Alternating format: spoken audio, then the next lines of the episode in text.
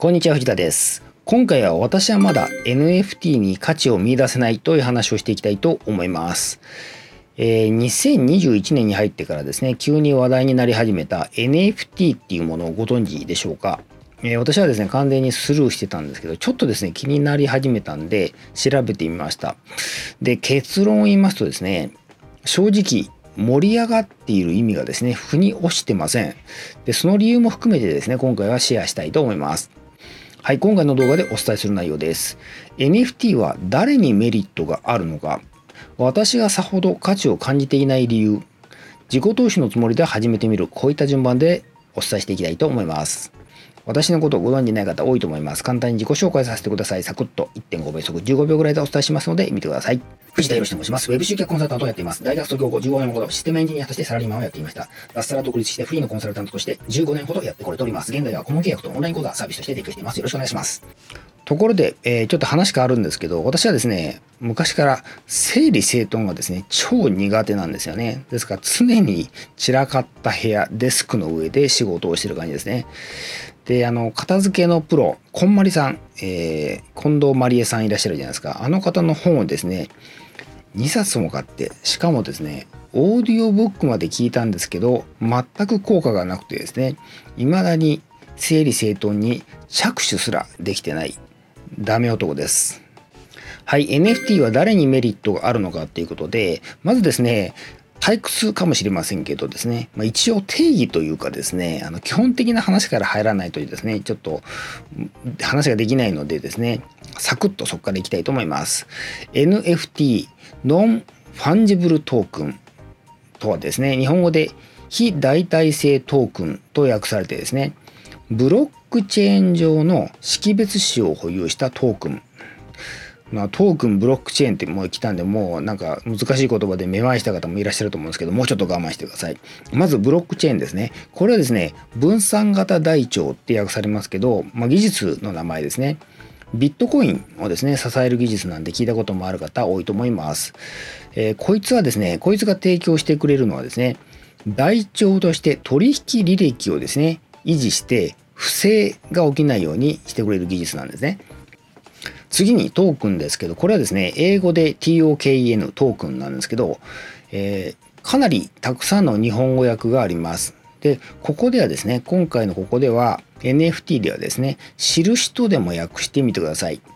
トークンの翻訳語として、えー、商品券とかですね、あるいはブックトークンだとですね、図書券っていう翻訳語もあるんですね。これらはですね、金券であくまで印なのに価値を持ってるじゃないですか。ですから、これからなんとなくヒントとしてですね、トークンがですね、印という意味がですね、えー、ご理解いただけるかもしれません。さて、この NFT が何に使えるのかっていうことなんですけど、この印を使ってですね、特定のデジタルデータの唯一無二性を保証して所有証明をすることができます。特にですね、これまで所有権を主張しにくかったデジタルデータに有効なんですね。つまりこのデジタルデータは私の所有物ですっていうのがですね証明付きでできるようになったということですこれまでデジタルコンテンツのオーナーはですねこの所有権を証明できないがためにですね勝手に違法コピーされるなどですね、まあ、それ以外にもいろいろ問題があったんですねところがこの、F、NFT のおかげで、えー、違法なコピーがですねできなくなってコピーが見つかってもですね偽物であるっていうことが分かるようになったということですね。ところでですね所有証明をすることをですねデジタルコンテンツを NFT 化すると言います。そして NFT 化されたコンテンツを生成したりやり取りするためにはですね、市場、マーケットプレイスが必要になります。このマーケットプレイスでの取引で不正が行われないように履歴をですね、残してくれる技術として先ほどのブロックチェーン技術が使われるということです。まあ、ざっとですが、これがですね NFT デジタルコンテンツの NFT 化っていう話なんですね。でこの NFT の機能はですね今までではできなかったことができるっていう意味でですね、えー、盛り上がってるんですよ。ただですね、まあ、こんな説明ではですね、もの盛り上がっている理由がさっぱりわからないと思うので、もう少し深掘りしていきたいと思います。さて、ここからようやくですね、誰にメリットがあるのかとかですね、そういう話ができるようになるんですけど、メリットがある人はですね、まあ、ざっくり言うと、デジタルコンテンツのオーナーですね。さっきも言いましたけどデジタルデータですね、えー、これまではですね簡単にコピーされたり改ざんとかされてたんで資産価値がないって言われてたんですよ逆にリアルなもの例えば絵画とかだあるいはジュエリーとかはですねコピーが作りにくいですよね。ですから資産価値があるってことですね。ところがこの資産価値がなかったデジタルデータに NFT はですねブロックチェーン上で唯一無二の価値を持たせることを可能にしたということですね。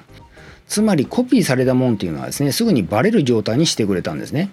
でこれ以外にもですねポジティブなですね発想というかですね考えを持っている方もいらっしゃって GMO の熊谷社長はですね二次流通以降でもコンテンツホルダーにメリットがある。これが革命だとおっしゃってます。具体的には書籍本ですね、えー、本っていうのはですねフリマ、えー、メルカリなんかのフリマで二次流通されてしまうとですね著者とか出版社にはですね収益は入らないじゃないですか。それが NFT があればですね可能になるっていうことなんですよね。これが革命だとおっしゃってます。まあコンテンツホルダーにはだから非常にメリットが高いと言えるんですけどただですね条件があるんですねで私はですねこの条件が非常に大きな壁に感じてるんでですけどこの壁についてですねあの今盛り上がってる方々はですねほとんど語ってないんですねなので、まあ、失礼な言い方ですけどですね、その点についてですね、結構うさんくさく感じてます。はい、私がさほど価値を感じてない理由っていうことで、さて、ここからですね、私この NFT の価値をさほど感じていない理由をですね、お伝えします。まあ、正直ですね、えー、盛り上がってる人たちを見てですね、さっぱり意味がわかんないんですよね。もちろんですね、私がなんかすごく大事なことをですね、見落としてる可能性もあるんで、まあ、あくまで一つの意見として、考えとしてですね、聞いていただきたいんですけど、私がですね、勘違いしてはいけない点と思ってるのはですね、ポイントはですね、NFT っていうのはですね、コピー防止の技術ではなくて、コピー防止の技術ではなくて、あくまでも所有権を主張するためのもん、するための印ということなんですよね。しかも、特定のマーケットプレイス、電子市場での、電子市場上での話です。先ほどのブロックチェーン技術を基盤としたマーケットプレイス内での話ですよね。ブロックチェーン技術を基盤としたマーケットプレイスっていうのはですねそのブロックチェーンに依存するためですね閉じた排他的な経済圏になります。つまり異なるマーケットプレイスに行ってしまうとですねその NFT という印はですね意味を持たなくなっちゃうんですね。証明できませんから。そう考えるとですねこの印にいかほどの意味があるのかですね私にはですねちょっとピンとこないっていうのが正直なんですよね。次にですね偽物を利用する側から考えてみます。まあ偽物を利用するんであんま良くない行動なんですけどまあ利用する人がいるという前提で、えー、お話をするとですね。まずですねそのデジタルコンテンツがオリジナルではなく違法コピーされたものであった場合ですね。違法コピーであった場合それを使う人利用するする人がですね困るんでしょうかっていう話なんですね。話なんですよね。例えばですねコミック漫画なんか分かりやすいんですけどただで漫画が読めた違法サイトありましたね。漫画村とかでしたっけ、えー、そこにですねアップされていた漫画っていうのはですね違法アップロードされた漫画っていうのはですねほとんどの人は分かってたんですよ。ただ読んでいた人はたくさんいたし楽しんで読んでいたんですよね。仮にですね今後ですね全ての漫画を NFT 化したところでですね漫画の違法サイトっていうのはですねなくならないと思うんですよね。え違法それはですね違法コピーであっても漫画を楽しみたい人にとってはですねそれが本物だろうが偽物だろうが漫画を楽しめれば関係ないからなんですよ。これはですね他のデジタルコンテンツについても全く同じことが言えます。つまりですね NFT というのはですね言ってしまえばですね実益よりも所有していることに価値を感じる人に意味があるものなのかもしれません。ただですね、えー、それは言い過ぎです。今のは言い過ぎです。というのはですね、特定のマーケットプレイス内の閉じた話、特定のマーケットプレイス内で閉じた話で、コピーであると困るものであれば、NFT にはですね、意味がありそうなんですよね。もう一回言いますね。特定のマーケットプレイス内で閉じた話で、コピーであると困るもので、実際、実際ですね、そういう分野あるんですよね。で、ね、NFT 化されて実用化されています。具体例を出すとですね、ゲームコンテンツ、えー、音楽、ライブチケット、こんな感じですね。ゲームコンテンツっていうのはですね、まあ私あんまりゲームしないんでですね、偉そうに言えないんですけど、あの、武器とか、あと土地とかですね、あるじゃないですか。こういうコンテンツの所有者はですね、閉じた世界ではですね、所有していることに意味があるんですよね。で、事実ですね、ゲームコンテンツの NFT 化ですね、すでに実用化されてます。次にですね、音楽なんですけど、音楽コピーできるじゃんっていう話なんですけど、あで音楽って個人が作った音楽ですね。いわゆるあの大手さんの音楽じゃないですよ。あの CD 化されるような音楽じゃなくて個人が作ってネットにアップした音楽の話ですね。これはですねあの簡単にコピーできるんですけどあの特定のマーケットプレイス上の NFT であってもですね所有権を持っていればですね権利の主張には使えるじゃないですかつまり違法利用へのですね歯止めとしてある程度機能するんじゃないかっていうことですねもちろんですね法的根拠とかですね効力についてはですねまあ不透明な部分も多いんですけどこれまでのようにですね全く説明する証明するものがをですね持ってない状態とはですね明らかに変わると思うんですよね。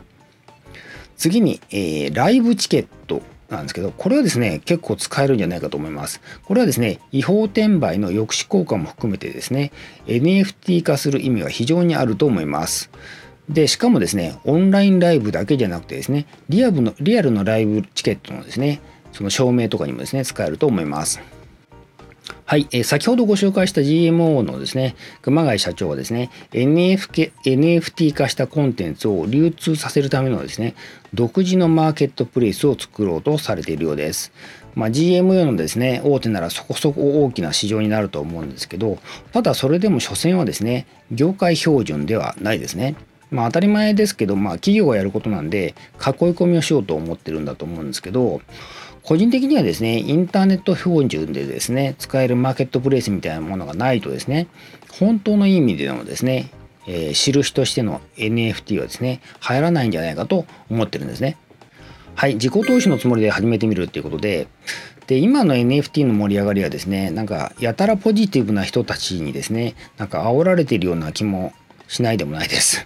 ただですね、やっぱり流行ってるからにはですね、意味があるっていう考え方もできるんですよね。そこで勉強の意味でですね、そして技術に触れる意味も含めてですね、使ってみる価値あるんじゃないでしょうか。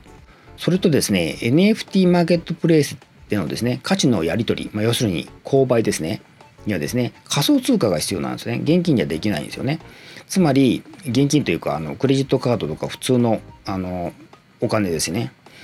円とかドルとかそういうお金じゃなくて仮想通貨が必要ですね。つまり、えこれまでですね、仮想通貨にノータッチだった人はですね、このタイミングで仮想通貨にも触れられるわけですね。あのもちろんですね、あの楽に稼ごうとかですね、得したいとかですね、将来値上がりするかもとかですね、そういった横島な考えを持たないで、純粋に勉強のためにですね、試してみるならやってみる価値あるんじゃないかと思ってます。もちろんですね、空振りの可能性大ありです。まあ、ただですね、大きな金額を使わなければいいだけですし、少額の投資でですね、十分体験というか勉強ですね、可能だと思います。もちろんですね、NFT 化、コンテンツの NFT 化を体験するにはですね、コンテンツホルダーである必要があります。まあ、コンテンツ持ってる必要があるんですけど、ただですね、そのコンテンツが売れなければ、売れ売れる必要は全くないので、特に制限とか条件とか制限ないんですよ。あの変な話ですね。落書きでもいいですし、まあ、あなたのいびきの音源でもいいわけですよね。まあそこまで極端にはなくても適当に作れるという意味です。で、試すにはですね、この作業を試すにはですね、マーケットプレイスっていうのを選ぶ必要があります。どっかのマーケットプレイスで試すしかないですよね。で、現時点ではですね、オープンシーっていうマーケットプレイスが有名です。で、英語圏のサービスなんですけど、ネットでググった時にですね、一番情報が多い多いので、いろいろ作業する時に調べやすいんじゃないかと思います。はい、副業への一言っていうことで、今回のようなですね、新しい技術とかですね、サービスが出てきた時はですね、プチ副業のネタになります。もちろんですね、うまくいっても瞬間風速ですし、この方法で継続して稼ごう、稼ごうなんていうのはですね、やめた方がいいんですね。ただ、副業のお試しネタ、自分で稼いでみるために最初にトライする方法としてはですね、悪くないですね。やることは、英語教材の日本語化ですね。ただし、英語は、英語力大していらないですし、英語力の有無は大した問題にならないです。えー、同時通訳する必要はないので、DeepL なんかのサービスを使えばですね、まあ、なんとかなります。まあ、もちろんですね英語力があればですねあの早く作業もできるんで圧倒的に有利なんですけど必要必要ってわけじゃないですね。例えば今回の NFT ですと日本ではですねまだ誰も教材としてはですね作ってないんですよ。私探してみたんですけどほとんど見当たりません。ところがですね時代が先を進んでいるですね英語圏特に米国ですけど英語圏ではですねいくつも教材見つかります。そこでこの教材をですね購入して自分なりにですね日本語の教材にすればいいんですね。著作権の問題ないんですかって言われそうですけどそのまま翻訳して作っあの作っちゃえば作っちゃダメですよ。それだとまずいですけど、まあ、もちろんそうは言ってもまああの告発される可能性っていうのは低いと思うんですけど、まあ、倫理的に良くないと思うんでそんなことはしない方がいいんですけどする必要もないんですね。あくまでも参考にして自分の教材としてリメイクすれば全く問題ないです。はい今回は以上です。